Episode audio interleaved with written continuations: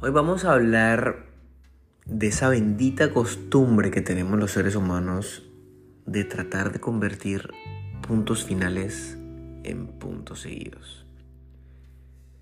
Eh, a lo largo de nuestra vida es innegable que muchas veces somos tercos, somos torpes, somos tontos, tratando de alargar historias que ya terminaron, tratando de continuar escribiendo capítulos de libros que ya se cerraron.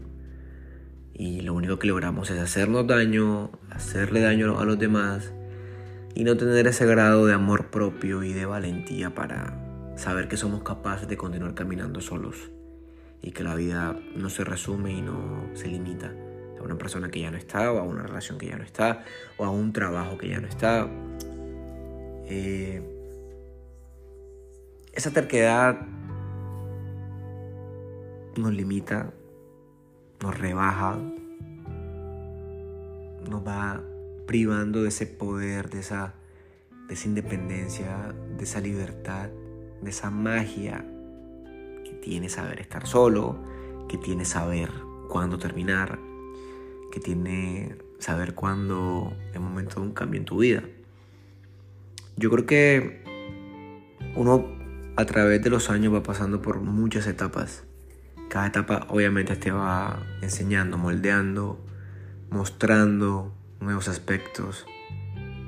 Y creo que así como se incrementa el número en tu edad, también se incrementa tu capacidad para analizar las situaciones desde perspectivas distintas y creo que un ser humano que analiza las cosas desde diferentes puntos de vista, que tiene esa capacidad de,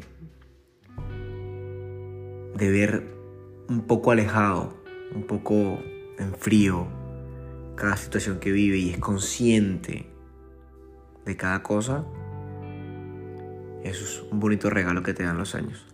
Además de llenarte de canas, arruguitas, grasita por aquí, grasita por allá.